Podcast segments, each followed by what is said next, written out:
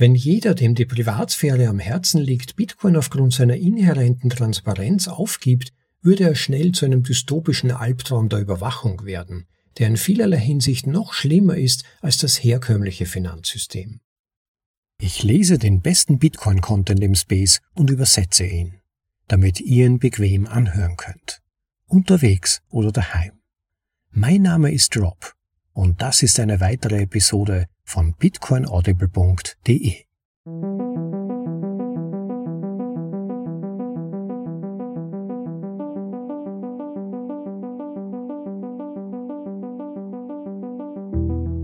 Hereinspaziert und willkommen zur Folge Nummer 104 von bitcoinaudible.de, dem Podcast mit den besten Artikeln aus dem Bitcoin Space in die deutsche Sprache übersetzt und danach vorgelesen, zum bequemen Anhören, wo immer ihr es bevorzugt, unterwegs oder daheim. Für den heutigen Artikel habe ich ein wenig darüber gehadert, ob ich ihn in die Vorlesungsreihe reinnehmen soll oder nicht, denn was sein Autor zu sagen hat, klingt ziemlich stark so, als wäre er ein Monero-Maximalist. Aber Monero ist nicht das Thema dieses Podcasts. Aber dann habe ich noch ein wenig mehr darüber nachgedacht und bin zum Schluss gekommen, nein, vielleicht ist er mit dem, was er da schreibt, ja nicht so weit weg von der Wahrheit. Vielleicht ist seine Botschaft eine wichtige. Denn seine Botschaft ist die Bedeutung von Privatheit. Und da gibt es auch bei uns Bitcoinern noch viel zu tun, viel zu lernen, viel an Bewusstseinsbildung zu schaffen. Und nebenbei hat Seth, der Autor, indirekt auch etwas Wichtiges über seine Entscheidung für Bitcoin preisgegeben, glaube ich, und darauf möchte ich dann noch in meinem Nachkommentar eingehen. Aber jetzt mal los mit der Vorlesung unseres heutigen Artikels und er heißt Warum ich mich auf Bitcoin konzentriere. Von Seth for Privacy. Im Originaltitel Why Focus on Bitcoin. Ich bin kein Bitcoin-Maximalist. Ich bin kein Monero-Maximalist. Ich bin Freiheitsmaximalist. Wie ich hierher kam. Ich habe in mehreren Podcasts ausführlich darüber gesprochen. Ich stieg Ende 2017 mit rein finanziellen Motiven in Bitcoin ein.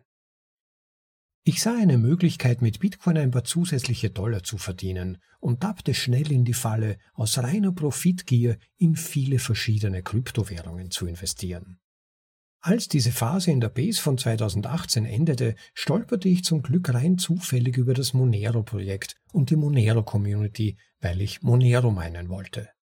Diese Einführung in Monero führte zu einer kompletten 180-Grad-Wendung in meinem Weltbild, da mich viele in der Monero-Community unter ihre Fittiche nahmen und mir nicht nur die Bedeutung von digitalem Bargeld zeigten, wie Bitcoin sein sollte und Monero ist, sondern auch die Bedeutung von finanzieller Privatsphäre, selbstverwalteten Währungsaufbewahrungsmitteln und der Welt des Selbsthostings. Die Monero-Community war einladend, intelligent, intellektuell ehrlich und vor allem ideologisch motiviert. Diskussionen über den Preis und die Marktkapitalisierung waren außerhalb einiger weniger kleiner Untergruppen der Community fast vollständig verpönt. Während mich dieses Erwachen aufgrund der Transparenz und Fungibilitätsprobleme zunächst komplett gegen das Konzept von Bitcoin aufbrachte, stieß ich glücklicherweise auf die Nischengemeinschaften, die um die Privatsphäre von Bitcoin aufgebaut wurden, vor allem auf die von Samurai Wallet und Matt Odell. Ihr Wunsch an ihren Überzeugungen über Bitcoin festzuhalten und gleichzeitig intellektuell ehrlich mit den Fehlern in ihrem Ansatz umzugehen, gab mir neue Hoffnung für die Zukunft von Bitcoin. Ihr Optimismus und ihre Arbeit an der Aufklärung und der Entwicklung von Tools zum Schutz der Privatsphäre hat eine neue Welle der Befürwortung und Fokussierung auf den Schutz der Privatsphäre ausgelöst und bringt dringend benötigte Energie, Anstrengungen und Geld in die Bemühungen um den Schutz der Privatsphäre in Bitcoin. Warum ich Monero immer noch liebe. Ich habe die letzten vier Jahre damit verbracht, mich fast ausschließlich auf Monero zu konzentrieren, da es einen eklatanten Bedarf an Ausbildnern und stimmgewaltigen Personen gab, die eine Lücke in der Monero-Gemeinschaft füllen konnten. Während Monero einige der brillantesten Entwickler und Forscher hat, gab es viel weniger Fokus auf die Erstellung von Inhalten, Bildungsinitiativen und Graswurzel-Marketing-Kampagnen, und ich dachte, dass ich dem Projekt auf eine einzigartige Weise helfen könnte zu wachsen. Diese vier Jahre waren eine unglaublich herausfordernde, anstrengende und lohnende Zeit für mich, in der ich an der Seite der Monero Community gewachsen bin. und die Chance hatte, auch ohne traditionelle Entwicklerfähigkeiten mitzuhelfen. Monero ist und bleibt eines der wichtigsten Werkzeuge im Werkzeugkasten eines jeden freiheitsliebenden Individuums, da seine Fähigkeit, schnelle, billige und private Zahlungen zu ermöglichen, immer noch absolut beispiellos ist. Die Monero-Gemeinschaft hat sich weiterhin darauf konzentriert, digitales Bargeld zu entwickeln, ohne dabei die Dezentralität oder Vertrauenswürdigkeit zu opfern. Das zeigt sich in der wachsenden Kreislaufwirtschaft von Monero, in der viel breiteren Akzeptanz bei Händlern als in der Vergangenheit und in dem Respekt, den es selbst bei den hartgesottensten Bitcoin-Maximalisten in diesem Bereich genießt. Die Möglichkeit für Menschen, finanzielle Souveränität und Privatsphäre zu erlangen, ohne sich dabei überhaupt bewusst zu sein, dass sie Privatsphäre benötigen, ist absolut unglaublich und hebt Monero von allen anderen Kryptowährungen in diesem Bereich ab, sogar von Bitcoin. Privatsphäre muss zugänglich gemacht werden und darf nicht hinter technischen und pädagogischen Barrieren für Menschen ausgesperrt werden. Monero ist nach wie vor das mächtigste und am leichtesten zugängliche Werkzeug für Menschen, die in unterdrückerischen Regimes leben, für Menschen, die gezielt überwacht werden und für Menschen, die großen Wert auf ihre Privatsphäre legen. Und wenn ich ein Finanzwerkzeug empfehlen muss, ohne die Möglichkeit zu haben, die Menschen umfassend zu informieren, dann wird es weiterhin Monero sein. Ich freue mich auch darauf, weiterhin Möglichkeiten zu finden, Monero etwas Zeit zu widmen, auf Konferenzen wie Monerotopia und Monerocon zu sprechen und das mächtige Werkzeug, das Monero ist, in der Bitcoin- und Datenschutz-Community zu verbreiten. Davon abgesehen hat sich mein Fokus in den letzten Monaten aber mehr auf Bitcoin verlagert. Warum ich mich jetzt auf Bitcoin konzentriere. Wenn du den obigen Abschnitt gelesen hast, wirst du vielleicht völlig verwirrt sein, warum ich Monero so sehr liebe, was es bietet und warum ich mich dennoch heute mehr auf Bitcoin konzentriere. Aber es war eine langsame und stetige Reise, die mich an diesen Punkt geführt hat. Während die Macht von Monero in der Praxis oder in meinem Kopf nicht nachgelassen hat, habe ich die Macht von Netzwerkeffekten, On- und Off-Ramps, zum Beispiel Exchanges, und die Art und Weise, wie Menschen in den Kryptowährungsraum eintreten, besser verstanden. Lasse mich die Gründe, die mich zurück zu Bitcoin gezogen haben, Punkt für Punkt aufschlüsseln. Erstens. Die meisten Menschen finden über Bitcoin zu Kryptowährungen. Auch wenn dies für die meisten Menschen eine offensichtliche Wahrheit sein mag, so hat sie doch erstaunliche Auswirkungen, wenn man darüber nachdenkt. Die Tatsache, dass die große Mehrheit der Nutzer, die nach finanzieller Souveränität streben, über Bitcoin einsteigen werden, bedeutet, dass diejenigen von uns, denen die Privatsphäre der Nutzer sehr am Herzen liegt, äußerst vorsichtig sein sollten, wenn es darum geht, alle Nutzer, die über Bitcoin einsteigen, einer transparenten und überwachten Welt zu überlassen. Wenn die Mehrheit der Menschen über Bitcoin einsteigen wird, und viele werden dort bleiben, dann fühle ich mich verpflichtet, alles zu tun, was ich kann, um sie zu befähigen, finanzielle Privatsphäre zu erlangen ungeachtet der Tatsache, dass es ein besseres Werkzeug für finanzielle Privatsphäre im Monero gibt. Dieser Netzwerkeffekt ist ungebrochen und das breitere Ökosystem rund um Bitcoin und seine Nutzung in einer selbstbestimmten und non-custodial, also selbstverwalteten Weise hat sich in den letzten Jahren nur noch vergrößert. Zweitens, wenn niemand für Privatsphäre in Bitcoin kämpft, wird er zu einem dystopischen Panoptikum. Während ich das Abgleiten in die Dystopie bei Bitcoin sicherlich nicht im Alleingang verhindern kann, haben die Bemühungen einiger weniger in den letzten Jahren gegen den Strom der Überwachung, KYC und Verwahrungslösungen gedrängt und die Bitcoin-Community erfolgreich dazu gebracht, sich mehr um die Privatsphäre zu kümmern. Wenn jeder, dem die Privatsphäre am Herzen liegt, Bitcoin aufgrund seiner inhärenten Transparenz aufgibt, würde er schnell zu einem dystopischen Albtraum der Überwachung werden, der in vielerlei Hinsicht noch schlimmer ist als das herkömmliche Finanzsystem.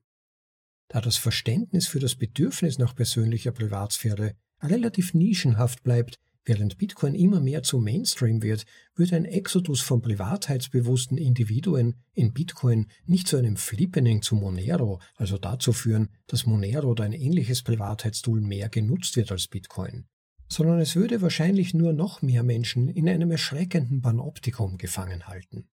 Der Zusammenbruch von Bitcoin als relativ privates Ein- und Ausfahrtstor zu Tools wie Monero würde auch diesen Tools großen Schaden zufügen und einschränken, wer tatsächlich Zugang zu ihnen erhalten könnte. Ich glaube, dass ich meinen Teil dazu beitragen kann, die Flut einzudämmen und die Bitcoin-Privatsphäre zugänglicher zu machen, während ich dabei helfe, Bitcoiner von KYC-Börsen, Depot-Wallets und der Verlockung der Massenadoption um jeden Preis fernzuhalten. Drittens. Die Privatsphäre von Bitcoin kann gut genug gemacht werden. Dies wird viele in der Monero-Community verärgern, ist aber eine Lektion, die ich in langen Diskussionen mit Bitcoinern wie Matt Odell, Jerai Bednar, Bitcoin Q&A und Alex Gladstein gelernt habe. Obwohl die Privatsphäre von Bitcoin absolut nicht dort ist, wo ich sie langfristig gerne sehen würde, kann die Privatsphäre von Bitcoin für die meisten Bedrohungsmodelle gut genug sein. Wenn wir den Nutzern lediglich dabei helfen können, über Börsen, die keine persönlichen Informationen mit ihren Bitcoin-Aktivitäten verknüpfen, à la KYC-Exchanges in Bitcoin ein- und auszusteigen, können wir den Nutzern von Bitcoin ausreichend gute Privatsphäre bieten, ohne dass sie noch extremere Schritte zum Schutz ihrer Privatsphäre unternehmen müssen. Die Tools, die es den Nutzern ermöglichen, Bitcoin ohne KYC zu kaufen und zu verkaufen, verbessern sich ebenfalls rapide da sie an Zugkraft gewinnen, wobei Dinge wie Agoradesk, Azteco, Peach Bitcoin, Robosets und BISC von Tag zu Tag besser werden.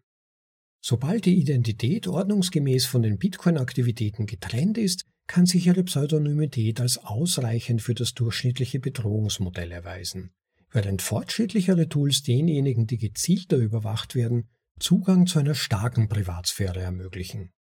Die Kombination dieser Standard-Pseudonymität Losgelöst von der Identität, mit verbesserten Datenschutztools, die immer weniger manuelle Eingriffe und Anstrengungen seitens der Bitcoin-Nutzer erfordern, verbessert mit der Zeit nur das Grundniveau des Datenschutzes in Bitcoin. Wir haben noch einen weiten Weg vor uns, um Datenschutztools auf der App-Ebene mit Bitcoin für den Massen nutzbar zu machen. Aber wir machen stetige Fortschritte und es gibt aufregende Dinge am Horizont, die dabei helfen werden.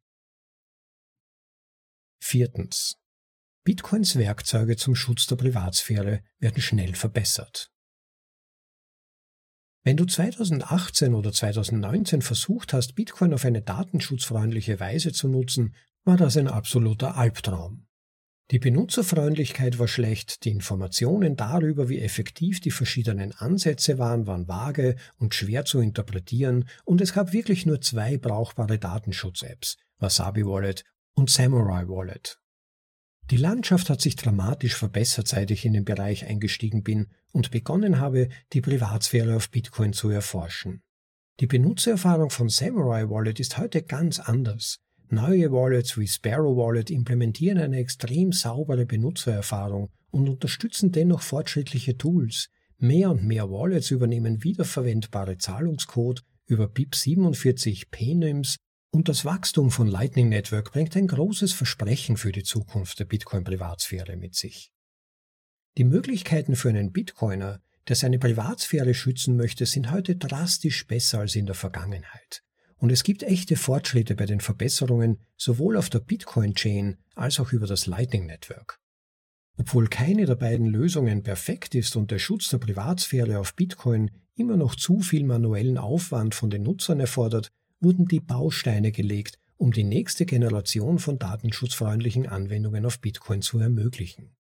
Wenn wir das mit der laufenden Arbeit zur Verbesserung der Lightning-Privatsphäre verbinden, durch Dinge wie Route Blinding, alias SCIDs und Bolt 12, sehen die Dinge sehr vielversprechend aus. Die Implementierungen all dieser Funktionen stehen in den wichtigsten Lightning-Varianten kurz vor der Fertigstellung und werden das größte Problem für die Lightning-Privatsphäre lösen, den Schutz des Empfängers in einer Transaktion. Wenn du mehr über die vorgeschlagenen und bevorstehenden Verbesserungen des Datenschutzes für Bitcoin und die Geschichte des Bitcoin-Datenschutzes erfahren möchtest, kannst du meinen anderen Blogbeitrag zu diesem Thema lesen. An dieser Stelle findet sich ein Link zu seinem anderen Artikel Proposed Bitcoin Privacy Improvements. Fünftens. Die Netzwerkeffekte von Bitcoin verstärken die Wirkung meiner Arbeit. Das ist ziemlich einfach. Aber da die Nutzerbasis und der wachsende Netzwerkeffekt von Bitcoin immer größer werden, wirkt sich jede Arbeit, die ich tun kann, um Bitcoin-Nutzern die Möglichkeit zu geben, ihre Privatsphäre wiederzuerlangen, KYC-Börsen zu vermeiden und leistungsstarke Datenschutztools auf zugängliche Weise zu nutzen, auf immer mehr Menschen aus. Wo ich jetzt bin. Kürzlich wurde mir klar, dass ich zwar den Schwerpunkt auf Bitcoin verlagert habe, aber nie mit jemandem öffentlich über die Gründe dafür gesprochen habe, geschweige denn die Gründe dafür mitgeteilt habe. Dieser Beitrag ist ein Versuch, dies zu tun. Und obwohl ich sicher bin, dass er meinen Wechsel nicht zu 100% erklärt, bietet er hoffentlich etwas Transparenz. Nach vielen Jahren ehrenamtlicher Arbeit in der Monero Community und dem, was ich dort tun konnte, fühle ich, dass die Zeit für mich gekommen ist, den Großteil meiner Zeit wieder Bitcoin zu widmen und meine Rolle bei der Foundation, ein Hinweis von mir als Vorleser gemeint ist die Firma Foundation, die unter anderem die Passport Bitcoin Wallet herstellt, ist ein wichtiger Teil davon.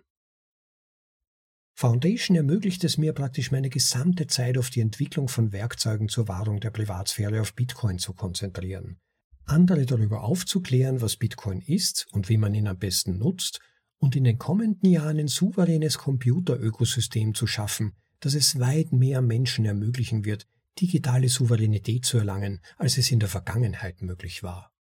Diese Ermächtigung bedeutet, dass ich meine Aufmerksamkeit und meine Bemühungen nicht mehr zwischen einem Fiat-Job und meinen Leidenschaften der persönlichen Privatsphäre und der finanziellen Souveränität aufteilen muss und stattdessen jeden Tag das tun kann, was ich liebe und dabei helfen kann, viel mehr Menschen auf die Reise zur Souveränität mitzunehmen. Schlussfolgerung Was bedeutet das für meine Empfehlungen an diejenigen, die finanzielle Freiheit anstreben? Im Moment nicht viel. Wann immer es möglich ist, ist Monero immer noch meine erste Empfehlung, da es standardmäßig starke Privatsphäre bietet und ein erstaunliches Ausgabewerkzeug ist. Wenn Monero aus irgendeinem Grund nicht verfügbar ist, dann ist Bitcoin mit angemessener Nutzung der Privatsphäre durch eine Wallet wie Sparrow Wallet meine aktuelle Empfehlung. Wobei ein neues Tool am Horizont zu sehen ist, das meine erste Wahl für Bitcoin sein wird. Auch wenn ich mich jetzt hauptsächlich auf Bitcoin konzentriere, bedeutet das nicht, dass ich Monero als Werkzeug für die Freiheit aufgegeben habe oder dass ich aufhören werde, es zu empfehlen oder seine Leistungsfähigkeit in der breiten Öffentlichkeit hervorzuheben. Ich möchte die Freiheit jedes einzelnen Menschen maximieren, der aufwacht. Und sowohl Bitcoin als auch Monero bieten wertvolle Werkzeuge, um finanzielle Freiheit zu erreichen. Dies ist ein sehr viel persönlicherer und transparenterer Beitrag als die meisten meiner Beiträge, und ich würde gerne mehr mit jedem von euch darüber sprechen. Wenn du Fragen zu dem hast, was ich hier erwähnt habe, oder tiefer in die Materie eintauchen möchtest, wende dich bitte an mich über Signal, SimpleX, Threema oder Nostr. Das war, warum ich mich auf Bitcoin konzentriere. Von Seth for Privacy. Ja, das war also der Text von Seth. Ich möchte ihm vielen Dank aussprechen für diese offene und ehrliche Darstellung seines persönlichen Weges, diesen interessanten Einblick in seinen eigenen Weg durch die sogenannte Kryptolandschaft. Ja, wer kennt ihn nicht, den schmerzvollen Weg durch die Untiefen, die Scams, Rugpulls und großen Enttäuschungen bei der sogenannten Investition in das nächste Token der Zukunft, den nächsten Bitcoin oder irgendein anderes ultimatives Projekt auf der Blockchain. Natürlich immer mit eigenem Token, wie könnte man sonst Geld damit machen? Und dann ist Seth also bei Monero gelandet, weil ihm Privatheit und Privacy ein Anliegen waren. Und ich muss sagen, mich selbst hat Monero auch schon immer sehr interessiert. Und zwar vor allem aufgrund seiner Fungibilität. Die Austauschbarkeit der Coins ist ein so integraler Teil einer Währung. Ein Coin, eine Währungseinheit muss mit einem anderen Coin, also einer anderen Währungseinheit, gleich sein. Da sollte es keine Unterschiede geben sonst ist es nicht sinnvoll als Austauschmedium für Wert zu gebrauchen. Wenn beispielsweise ein Zentimeter meines Hauses nicht ein Zentimeter deines Hauses entspricht, wofür dann ein Metermaß zum Messen von Häusern verwenden? Das ist natürlich mit ein Grund, warum es beispielsweise bei Bitcoin so wichtig ist, gegen das Entstehen von sogenannten Dark Coins und White Coins oder Colored Coins oder was auch immer aufzutreten, denn das sind ganz gefährliche Entwicklungen, die ultimativ dazu führen, dass es unterschiedliche Klassen und potenziell unterschiedliche Bewertungen von Bitcoins gibt. Und das wäre natürlich eine Entwicklung, die unbedingt zu vermeiden ist. Auch wenn für derartige Vorhaben natürlich sicherlich gute Verkaufsargumente aufgestellt werden würden. Beispielsweise könnte es vielleicht darum gehen, in Terrorismus oder zu illegalen Zwecken verwendete Bitcoin von unbelasteten Bitcoin zu separieren. Und da müsste doch jeder dafür sein. Und das ist aber zu vermeiden. Geld ist neutral. Geld hat neutral zu sein, um sinnvollerweise verwendbar zu sein. Und vermutlich würde Bitcoin in großem Ausmaß auch nur dann verwendet werden, wenn es schafft, diesen Anspruch der Neutralität auch weiterhin zu erfüllen. Es ist schwer vorstellbar, dass Leute ihre hart ersparten Rücklagen in ein Asset investieren, das anfällig ist für politische Vereinnahmung, für politisch bedingte Zensur beispielsweise. Diese Lektion sollten wir doch nach den letzten Jahren gelernt haben, wo es vorgekommen ist, dass Protestanten, Teilnehmer an Demonstrationen, ihre Sparguthaben eingefroren wurden. Vom Einfrieren von IOUs, also Pseudogeld gewissermaßen, wie bei PayPal das der Fall ist, wenn zum Beispiel jemand sich politisch fragwürdig betätigt, ganz zu schweigen. Also dieses Argument mit Terrorismus oder problematischen Aktivitäten aller Art, das zieht einfach nicht. Geld muss neutral sein in seiner Funktion, agnostisch, politisch agnostisch. Und die ganzen Probleme, die es gibt, wie Kriminalität, Kindesmissbrauch und so weiter, die müssen nicht vom Geld gelöst werden, sondern auf politischer, gesellschaftlicher Ebene gelöst werden. Nicht vom Geld. Und abgesehen davon, ja, wer sollte denn dann die Überwachungsfunktion innehaben? Wer sollte darüber bestimmen können, welche Bitcoin denn als problematisch zu gelten haben und welche nicht? Gibt es dann ein bestimmtes Gremium, vielleicht mit Repräsentanten der Zentralbanken besetzt oder mit Repräsentanten von politischen Parteien oder wer sollte das dann sein? Gesichtslose, ungewählte NGOs mit irgendwelchen Milliardären im Hintergrund und selbst wenn es für einen einschlägigen Vorstoß eine Art Black Swan Event geben würde, sagen wir beispielsweise einen terroristischen Anschlag, der, man halte sich fest, mit Bitcoin bezahlt wurde. Ja, selbst wenn man dann dafür wäre, sich in diesem ganz speziellen und furchtbar dramatischen Fall hinreißen zu lassen, eine entsprechende Klassifizierung von, sagen wir, unter Anführungszeichen sauberen Bitcoin und schmutzigen Bitcoin zu treffen, ja, wo würde das denn enden? Also wer noch nicht gelernt hat zum heutigen Tage, dass solche Regelungen dann bei nächster Gelegenheit ausgeweitet werden, wie wir das schon in der Vergangenheit bei Terrorismus und so weiter gesehen haben, die heutzutage die gesamte Bevölkerung betreffen, Stichwort 9-11, aber man braucht gar nicht erst so kurz zurückschauen, das geht ja schon viel länger so. Da gibt es eine Vielzahl von einschlägigen Beispielen und Warum sollte das dann nicht bei Bitcoin passieren? Also hier ist absolut aufzupassen. Das ist ganz gefährliches Terrain. Neutralität von Bitcoin ist eine seiner wichtigsten Qualitäten, gerade in Zeiten von aufkommenden Zentralbankenwährungen, die dann wirklich nahezu komplett befreit wurden von jeglicher Neutralität, wo die Chefs der zwei wichtigsten Zentralbanken der Welt Christine Lagarde und Augustin Carstens schon explizit gesagt haben, dass es bei Zentralbankenwährungen als eine der wichtigsten Qualitäten um Kontrolle des Geldes, aber auch die Nutzung des Geldes und damit der Bevölkerung gehen wird. Da bietet Bitcoin mit seiner echten Neutralität und direkten Peer-to-Peer-Zahlungen, die nicht zensiert werden können, eine echte Alternative. Eine so wertvolle Alternative, dass wir alles Erdenkliche tun sollten, um derartigen Fallen weiträumig auszuweichen. Und in sich doch unbezwingbare weltverbesserische Elemente verspürt, die er nicht besänftigen kann, dem empfehle ich einfach, dann zu kontrollierten Coins zu wechseln. Am besten möglichst zentralisiert, womöglich auch noch accountbezogen, so wie beispielsweise bei XRP, aber auf jeden Fall zentralisiert. Das wäre ganz wichtig, denn dann haben die guten gesellschaftlichen und politischen Institutionen potenziell dann direkte Möglichkeiten, die Zahlungen direkt zu unterbinden, wenn jemand etwas Falsches tut. Also diesen Leuten ist nur zu empfehlen, weg von Bitcoin und hin zu zentralisierten Coins, zumindest zur Überbrückung, bis dann endlich die CBDCs da sind. Aber zurück zum Ausgangspunkt. Monero bietet hier in Bezug auf Fungibilität definitiv gute Lösungen und es ist in Bezug auf Privacy vermutlich das beste Projekt im ganzen Crypto-Space. Da gibt's kaum etwas, das herankommt und vermutlich kommt es nicht von ungefähr, dass auch vom Bitcoin-Bereich immer wieder Leute zu Monero schielen und immer so ein bisschen beobachten, was sich dort tut oder zum Teil sogar ein bisschen darin investiert sind. Und nun könnte man sich natürlich fragen, ja, aber warum dann nicht gleich in Monero gehen? Warum dann nicht gleich zu Monero wechseln? Und da gibt es natürlich eine Vielzahl von Gründen. Und letztendlich habe ich gerade deshalb auch den Weg von Seth, der diesen Artikel formuliert hat, so interessant gefunden, denn für mich war es eigentlich gar nicht so überraschend und eigentlich ziemlich prototypisch für den Verlauf einer typischen Krypto-Karriere, wenn man so will. Wir alle kennen es, man beginnt am Anfang zu experimentieren, hört dann von spannenden Projekten und landet dann unweigerlich im Altcoin-Casino. Es spricht eigentlich für Seth, dass er offenbar relativ bald realisiert hat, was wesentliche Werte von Geld sind und da gehört eben Fungibilität dazu und die hat er in Monero gefunden.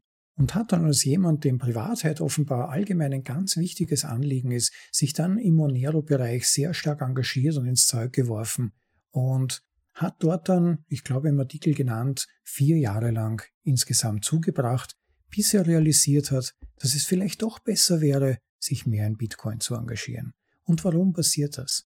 Es ist ja nicht so, dass Monero ein schlechtes Projekt wäre, wie ich schon erwähnt habe, alles andere als das.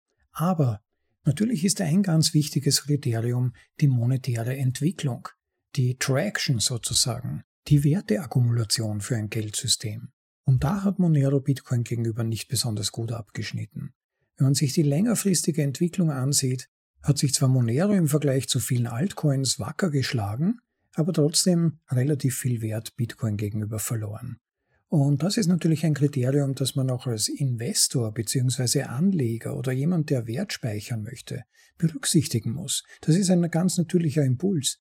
Es macht ja keinen Sinn, wenn das Projekt an und für sich in einem spezifischen Bereich vor allem besser ist, aber man dafür insgesamt an Wert verliert. Und so einem Prozess kann man monatelang zuschauen, man kann ihm ein, zwei, drei Jahre zuschauen, aber irgendwann einmal ist das Fass der Tränen so voll, dass man sich überlegt, ob das überhaupt so eine schlaue Entscheidung war, sich in einer Form von Geld überzuexponieren, mit der man laufend eigentlich Geld und Wert verliert. Und warum passiert das? Nun, zum einen ist ja die eigentliche Funktion von Geld, Wert zu kommunizieren. Nur ist diese Kommunikation von Wert vor allem dann möglich, wenn möglichst viele Marktteilnehmer dieses Medium auch tatsächlich verwenden. Es gibt ein Problem der Kompatibilität. Mit je mehr Menschen ich diesen Wert austauschen kann, umso mehr Wert erhält mein Kommunikationsmedium. Und da ist beispielsweise Monero im Vergleich mit Bitcoin halt einfach nur eine Insellösung. Mal ganz abgesehen von der Tatsache, dass Monero teilweise gar nicht mehr von Exchanges angeboten wird, das wäre noch ein Problem, das zu bewältigen ist und es gibt schon zahlreiche Möglichkeiten, auch so an Monero zu kommen, wenn man nicht über einen KYC-Exchange kaufen möchte. Aber auch für ganz reguläre Geldflüsse ist Bitcoin natürlich viel bekannter, viel gebräuchlicher, wird von viel mehr Stellen angeboten und ist auch viel liquider als Monero. Dieser Entwicklung liegt das Metcalfe'sche Gesetz zugrunde, das besagt, dass ein Netzwerk proportional wertvoller wird, je mehr Nutzer es hat. Das heißt, es gibt eine ganz enge Beziehung zwischen dem Wert eines Netzwerks und der Anzahl der Nutzer. Und die ist bei Bitcoin nun einmal um Dimensionen größer als bei Monero oder anderen Kryptoprojekten. Insofern sind Investitionen in Altcoin-Projekte schon von Haus aus um Größenordnungen riskanter als in Bitcoin zu investieren weil ja diese Altcoins jetzt einmal unabhängig von allen sonstigen immanenten Problemen wie Zentralisierung, die Gründerproblematik, die Problematik der fairen Geldausgabe, die Problematik der Zentralisierung der Coins in wenigen Händen. Selbst wenn all diese Probleme nicht existieren würden, gäbe es noch immer das riesige Problem des Netzwerkeffekts, dass Bitcoin schon überall zu finden ist. Jeder, der irgendetwas auf sich hält, hat Bitcoin. Jeder, der halbwegs Krypto bereits verstanden hat, hält Bitcoin. Jeder, der möglichst einfach ohne Probleme Peer-to-Peer-Zahlungen anbieten oder empfangen möchte, verwendet Bitcoin. Jeder, der die ausgefeilteste, bestgetestetste und lang bewährteste Technologie hinsichtlich Kryptographie oder Hardware-Wallets, was auch immer, nutzen möchte, verwendet Bitcoin. Und dieser Vorsprung ist im Prinzip unaufholbar. Das heißt, jeder, der in etwas anderes als, sagen wir mal, einschränkend Kryptowährungen, also etwas, das Geld sein möchte im Kryptobereich, investiert, der wird wahrscheinlich Geld verlieren, der wird Wert verlieren. Und das hat vermutlich auch der Autor des Artikels bemerkt. Wobei ich ihm jetzt gar nicht unterstellen möchte, dass es ihm um Wertzuwachs geht. Vermutlich auch ein bisschen, aber ich nehme ihm ab, dass es ihm tatsächlich um diese Werte von Privatheit, höchstmöglicher Privatheit und Fungibilität geht. Und vermutlich hat er erkannt, dass Bitcoin eben schon so viel Fahrt aufgenommen hat, dass um Privatheit wirklich breitflächig durchsetzen und wachsen lassen zu können, diese Qualitäten noch mehr in Bitcoin Platz finden müssen. Und da gebe ich ihm völlig recht, da bin ich mit ihm voll auf einer Linie, da müssen wir noch viel arbeiten, da gibt's noch ganz viel zu tun. Zum einen in Bezug auf Bewusstseinsbildung, dass den meisten Bitcoin-Anwendern mal bewusst wird, wie wichtig Privatheit überhaupt ist, vor allem hinsichtlich der Zukunft, die uns voraussichtlich bevorsteht, zumindest für einige Jahre, werden wir uns darauf einstellen müssen, dass vielleicht Bitcoiner, Bitcoin-Besitzer sogar verfolgt werden. Es ist nicht auszuschließen. Oder dass Bitcoin illegalisiert wird. Oder dass versucht wird, eben genau diesen besprochenen Vorstoß zu machen, dass es zwei Klassen von Bitcoins gibt, die gewissermaßen befleckten Bitcoin und die reinen Bitcoin. Und wir da durch müssen und uns durchkämpfen müssen und darauf achten müssen, dass Bitcoin aber vor allem die Bitcoin-Community, denn darum geht's ja. Es geht um den sozialen Konsens, dass Bitcoin neutrales Geld sein muss, dass es da kein Wenn und Aber geben darf. Da werden wir eventuell durch müssen und dafür bedarf es noch Bewusstseinsbildung und zum anderen natürlich auch von vornherein möglichst KYC-frei Bitcoin zu kaufen. Das ist ein ganz wichtiger Punkt. Wer einmal identifiziert ist, an welchem Bitcoin konkrete Namen hängen, und damit meine ich vor allem Namen, die in Datenbanken, einfach und zentral zugänglichen Datenbanken, wie man sie bei Exchanges findet. Solche Coins sind nunmehr relativ schwierig zu anonymisieren. Insofern sollte jeder einen Stack an Non-KYC-Bitcoins haben zumindest, aber damit ist es noch nicht getan, sondern es geht in weiterer Folge darum, auch UTXOs und wie sie in den Wallets organisiert sind zu verstehen, und zu verstehen, wie man vermeiden kann, De-Anonymisierung tunlichst zu vermeiden, Stichwort Coin Control und UTXO Management, das verschiedene Wallets anbieten. Und natürlich gibt es auch eine Reihe von Möglichkeiten, bereits vorhandene KYC-Bitcoin zu anonymisieren bzw. zu pseudo-anonymisieren zumindest. Und last not least gibt es natürlich auch noch Lightning Network. Und Lightning Network hat halt den großen Vorteil, dass direkte Peer-to-Peer-Zahlungen möglich sind von einem Node zum anderen, ohne dass irgendwelche Stellen dazwischen geschaltet sind, selbst keine Mining-Prozesse, das heißt, die Abläufe sind nicht auf der Blockchain verewigt und das erhöht natürlich und boostet so richtig den, den Privacy-Faktor, wenn man die Nodes entsprechend einrichtet und gewisse Dinge richtig tut. Aber das würde jetzt doch ein wenig den Rahmen sprengen, da noch genauer darauf einzugehen. Fakt ist nur, und da gebe ich auch Seth vollkommen recht, dass es in Bitcoin noch an einfach zu bedienenden, praktikablen Möglichkeiten fehlt, höchstmögliche Privatheit zu erzielen. Da gibt's noch viel zu tun. Da ist Lightning, glaube ich, einen ganzen großen Schritt weitergekommen im Vergleich zu Bitcoin, aber es gibt noch einige Lücken zu füllen. Und ich hoffe, dass das baldmöglichst passiert. Ich hoffe, dass da die Community auch entsprechend die Entwickler motiviert, vielleicht auch nach Möglichkeit, wie ich auch immer dazu sage, selbst beiträgt, wenn ihr IT-Kenntnisse habt, wenn ihr in Kryptographie etwas lernen wollt, wenn ihr euch weiterentwickeln wollt, spezialisiert euch auf diese Dinge. Das ist die Zukunft. Nicht Blockchain, da bin ich überzeugt, dass das in fünf bis zehn Jahren seine magische Aura verliert und quasi als Wundermittel für alles verwendet wird, sondern Bitcoin. Wer da wirklich ein Talent hat und wer sich da einbringen kann, in diesem unglaublich reichen Ökosystem, das sich um Bitcoin herum bereits gebildet hat, der ist, glaube ich, gut dran. Und ich finde es immer wieder so schön und spannend zu verfolgen, wie junge und oder engagierte Leute sich so richtig reinwerfen ins Zeug und geniale neue, slicke Features oder Zusatz-Apps oder Oberflächen entwickeln, die wieder die ganze Community um einen großen Schritt voranbringen. Und solche Leute haben dann oft schon nach kurzer Zeit nicht nur einen Namen oder vielleicht auch nur ein Pseudonym, aber sie werden auch gesucht und sie bekommen auch Jobs und sogar oft hochdotierte Jobs, oder haben die Möglichkeit, sich in einschlägigen Firmen bis in Top-Positionen vorzuarbeiten, wenn sie das entsprechende Know-how über die Eingeweide von Bitcoin verfügen. Und Privacy speziell wird da sicherlich noch ein ganz großes Thema werden, sicher noch weitaus mehr Bedeutung in der Zukunft bekommen, wenn die Regierungen immer mehr versuchen werden, Druck auf Bitcoiner und die Community auszuüben, Bitcoin entsprechend anzupassen oder auf Linie zu bringen. Und da wird Privacy ganz, ganz wichtig werden. Insofern freue ich mich aufs Dazustoßen von Seth for Privacy, wie er mit seinem kompletten Pseudonym heißt, und heiße ihn in der Community von Bitcoin herzlich willkommen, auch wenn er wahrscheinlich diesen Beitrag nicht hören wird. Und hoffe, dass natürlich auch ihr schon dazugehört zu jenen, die KYC-freie Bitcoin haben oder die zumindest heftig daran arbeiten, ihre Privacy Skills auf Bitcoin zu pimpen und Ich werde mir einen Teil versuchen dazu beizutragen, indem vielleicht auch noch in weiterer Folge wir die einen oder anderen Vorlesungen zu diesem Thema bringen. Wenn ich vielleicht in dieser Episode mit meinen Hinweisen zu Netzwerkeffekten und so weiter ein wenig gekitzelt habe und wer mehr darüber nachlesen möchte oder Zweifel hat oder es noch nicht ganz versteht, dem möchte ich wirklich herzlichst unsere Episode Nummer 69 ans Herz legen. Von Willem van den Berg über Schelling-Punkte, Netzwerkeffekte und Lindy, inhärente Eigenschaften der Kommunikation. Ein großartiger Artikel, der diese Punkte wirklich toll erklärt und nachher hat man eigentlich keinen Zweifel mehr daran, wie weit Bitcoin, aber vor allem auch warum Bitcoin so weit vorne liegt. Ja, und wer Bitcoin unter höchstmöglicher KYC-Freiheit kaufen möchte auf einfache und gleichzeitig aber auch sichere Weise, dem kann ich Hodel Hodel sehr ans Herz legen. Auf dieser Plattform meldet ihr euch am besten einfach mit unserem Reflink an. Das ist ein Link zu Hodel Hodel mit einem Key, der euch dann reduzierte Transaktionsgebühren ermöglicht.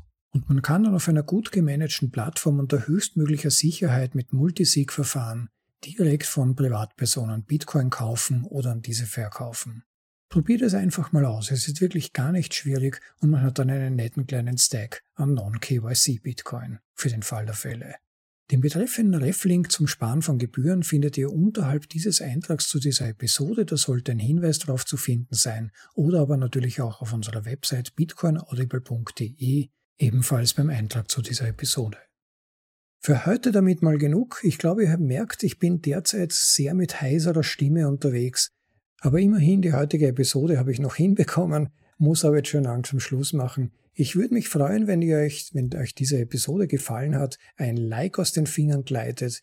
Vergesst auf keinen Fall, den Podcast als solches zu abonnieren. Es wäre wirklich ganz toll, vor allem auch wenn wir dann irgendwann auf YouTube auf die 1000 User kommen. Das wäre wirklich ein ganz großer Durchbruch. Es tröpfelt ja nicht schlecht, aber wenn es ein bisschen schneller tröpfelt, wäre es ganz toll. Insofern empfehlt uns bitte weiter, empfehlt den Podcast weiter, wenn ihr Leute kennt, von denen ihr glaubt, dass er ihnen helfen könnte, Bitcoin noch besser zu verstehen, fundamental, aber auch technisch. Gerne aber auch natürlich in den Gruppen, in denen ihr euch bewegt, sei es auf Facebook, Telegram-Gruppen, wo auch immer ihr dann die entsprechenden Episoden oder den Podcast als solches empfehlen könnt. Das ist wirklich ganz nett. Den YouTube-Kanal von bitcoinaudible.de findet ihr natürlich verlinkt auf unserer Website bitcoinaudible.de oder ihr gebt einfach direkt im Browser ein youtube.com slash at bitcoinaudible.de ohne Punkt in diesem Fall. Und noch ein freundlicher Aufruf zum Schluss. Value for Value, Leute. Wem dieser Podcast gefällt und wer möchte, dass ich mich weiter vors Mikro schleppe, auch wenn meine Stimme heiser ist, dann lasst bitte auch ein paar Sets rüberwachsen. Möglichkeiten gibt's dazu, unterhalb dieser Episode zu finden. Da gibt's entsprechende Links, Sets zu schicken. Es gibt auch die Möglichkeit, uns regelmäßig zu unterstützen oder per Einmalüberweisungen. Wer Wert durch diesen Podcast erfährt, wem das Angebot gefällt, der sollte bitte auch daran denken, es weiterhin zu ermöglichen. Das wäre wirklich ganz nett. Ich freue mich über jeden Satoshi, der eingeht. Aber natürlich gibt es manche von euch, die auch wirklich großherzig sind und das hilft dann ganz besonders, auch die laufenden Kosten zu decken. Und damit aber mal genug. Ich freue mich, dass ihr wieder dabei wart und hoffe, ihr seid auch beim nächsten Mal wieder. Und ich wünsche euch wie immer einen großartigen Tag, genießt das Leben und bis dann. Ciao, euer Rob.